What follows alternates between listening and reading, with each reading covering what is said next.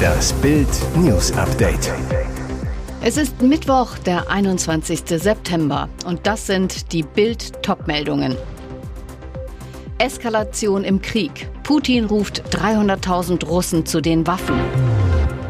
17 Minuten Störung in der Nacht, Polizeifunk bundesweit ausgefallen. 11 Meter Angst vor der WM in Katar. Van Gaal holt Volleyballcoach. Putin eskaliert seinen Krieg. Knapp sieben Monate nach dem Überfall auf die Ukraine hat Russland eine Teilmobilmachung der eigenen Streitkräfte angeordnet. Das Dekret sei schon unterschrieben, so Putin. Die Teilmobilisierung beginne noch an diesem Mittwoch. Es würden jene Bürger zu den Waffen gerufen, die der Reserve der russischen Streitkräfte angehören.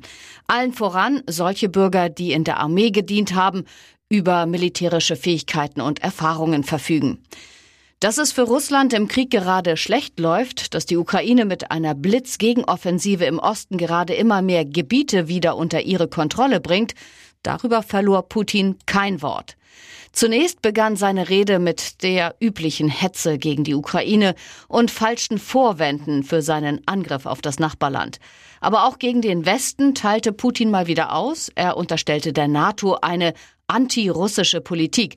Sie würde Russland sogar mit Atombomben drohen. Eine glatte Lüge. Russland habe aber die Fähigkeit, sich gegen die Atomwaffendrohungen des Westens zu wehren, sagte Putin und fügte hinzu, das ist kein Bluff. Die umstrittene Gasumlage kommt trotz der angekündigten Verstaatlichung des Energiekonzerns. Nach Angaben von Wirtschaftsminister Habeck wird die Umlage wie geplant zum 1. Oktober eingeführt. Sie sei als Brücke notwendig, um die Finanzsolidität von Uniper sicherzustellen, sagte Habeck am Mittwoch in Berlin. Die Umsetzung der geplanten Verstaatlichung von Uniper dauere mindestens drei Monate. Ob die Umlage dann, wenn Juniper ein Staatsunternehmen sei, noch verfassungskonform erhoben werden könne, sei eine berechtigte Frage. Finanzverfassungsrechtliche Prüfungen dazu liefen auf Hochtouren. Doch auch aus den Reihen der Ampel gibt es jetzt deutliche Kritik. Beim Regierungspartner SPD rumort es gewaltig. Fraktionsvize Miersch meldete Bedenken an. Die Verstaatlichung von Uniper scheint ein wichtiger und notwendiger Schritt zur Stabilisierung der deutschen Energieversorgung zu sein. Die rechtlichen Zweifel an einer Gasumlage steigen damit enorm. Der Vorsitzende der Arbeitnehmergruppe der Unionsfraktion, Axel Knörig, CDU, sagte zu Bild, Völlig unverständlich, dass Habeck trotz aller Warnungen weiter an der Chaos-Umlage festhält. Sie ist sozial höchst ungerecht, intransparent und dazu noch handwerklich schlecht ausgearbeitet. Es ist ein Komplettausfall, der für Entsetzen bei unseren Sicherheitsbehörden sorgt. Nach Bildinformationen ist heute Nacht gegen zwei Uhr deutschlandweit der Digitalfunk bei der Polizei ausgefallen. In Hamburg dauerte der Ausfall ganze 17 Minuten. Sandra Levgrün, Pressesprecherin der Polizei Hamburg.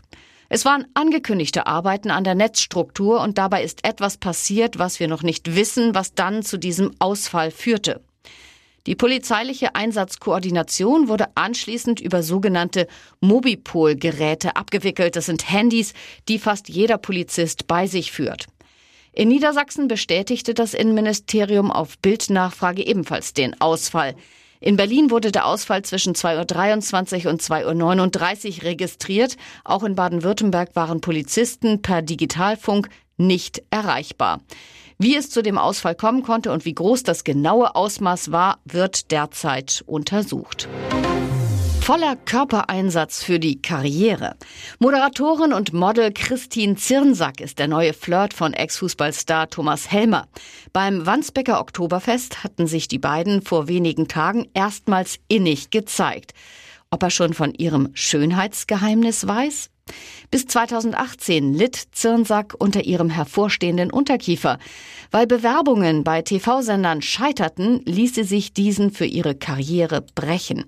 Der betroffene Kiefer wird in der Mundhöhle rausgelöst, damit er verschoben werden kann, zudem gebrochen, um seine Form zu verändern. Danach wird er mit Schrauben und Platten fixiert. Vier Stunden dauerte der Eingriff bei Zirnsack. Danach konnte ich sechs Wochen nur Flüssignahrung zu mir nehmen. Kosten bis zu 10.000 Euro. Die Krankenkasse zahlt nur, wenn der Eingriff medizinisch notwendig ist, aber keine Schönheitsoperation. Zirnsack, jetzt habe ich endlich das Lächeln, das ich mir immer gewünscht habe, in das sich Thomas Helmer verguckt hat. Nur noch 60 Tage bis zur WM in Katar. Die DFB 11 bereitet sich auf dem brandneuen DFB Campus in Frankfurt vor. Die Niederländer sind schon einen Schritt weiter. Kein Scherz. Trainer Louis van Gaal denkt schon an mögliche Elfmeterschießen bei der Weltmeisterschaft. Van Gaal erklärt, diese Situation müssen wir jetzt trainieren, denn bis zur WM wird es wenig Vorbereitungszeit geben. Das ist ein sehr wichtiges Detail. Die Elfmeter sind in großen Wettkämpfen oft entscheidend und darauf müssen wir mehr achten. Van Gaal holt extra einen neuen Trainer für die Elfmeter in seinen Stab, einen Volleyballtrainer und nicht irgendeinen. Van Gaal verpflichtete mit Peter Murphy den ehemaligen Trainer der niederländischen Volleyballer. Übrigens, die deutsche Mannschaft kann frühestens im Halbfinale auf die Niederlande treffen. Solange können wir Oranje und die verrückten Elfmeter-Methoden genau beobachten. Hier ist das Bild News Update. Und das ist heute auch noch hörenswert. Erste Rede vor den Vereinten Nationen. Scholz warnt die ganze Welt vor Putin. Heute um kurz vor 2.30 Uhr deutscher Zeit stand Kanzler Olaf Scholz am Rednerpult im Hauptquartier der Vereinten Nationen in New York und sprach zu 193 Staaten. Wenn Putin mit seinem Überfall auf die Ukraine durchkomme, dann drohe die Herrschaft der Starken über die Schwächeren. Und zwar nicht nur in der Ukraine, sondern überall auf der Welt. Deshalb dürfen wir nicht die Hände in den Schoß legen, wenn eine hochgerüstete nukleare Großmacht, noch dazu ein Gründungsmitglied der Vereinten Nationen und ständiges Mitglied des UN-Sicherheitsrates, Grenzen mit Gewalt verschieben will. So der Kanzler im UN-Saal. Russlands Eroberungskrieg gegen die Ukraine sei durch nichts zu rechtfertigen. Der Kanzler rief die Staatenlenker auf, die Weltordnung, festgeschrieben in der UN-Charta, zu verteidigen. Unser Problem sind nicht fehlende Regeln. Unser Problem ist der mangelnde Wille, sie einzuhalten und durchzusetzen. Der Kanzler nutzte seine erste UN-Rede dafür, sich Putins Propaganda entgegenzustellen. Er betonte, nicht ein Sack Getreide wurde aufgrund dieser Sanktionen zurückgehalten. Russland allein hat die ukrainischen Getreideschiffe am Auslaufen gehindert, Häfen zerbombt und landwirtschaftliche Betriebe zerstört. Polizei schnappt einen der größten Geldwäscher Europas. Dutzende Verhaftungen bei zwei parallel durchgeführten Operationen in Spanien, Deutschland und Großbritannien. Bei einer Razzia in der Nähe von Mabea in Südspanien ist nach Angaben von Europol einer der größten Geldwäscher Europas gefasst worden. Es handelt sich laut Medienberichten um den britisch-irischen Ex-Türsteher John Francis Morrissey. Der Mann ist laut Ermittlern Teil einer Organisation, die alleine in den letzten 18 Monaten über 200 Millionen Geld aus kriminellen Geschäften gewaschen hat. Die Verhaftung im Rahmen der sogenannten Operation White Wall erfolgte bereits am Montag vor einer Woche.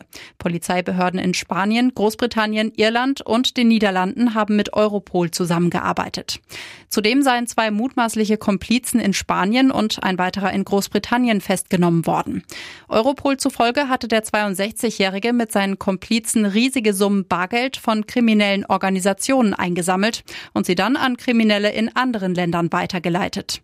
Die Untersuchungen kamen kamen ins Rollen, als die Polizei Anfang letzten Jahres bei einer Razzia 200 Kilo Kokain und 500.000 Euro in Bar fanden. Details hierzu sind unklar. So will der FC Bayern aus der Krise.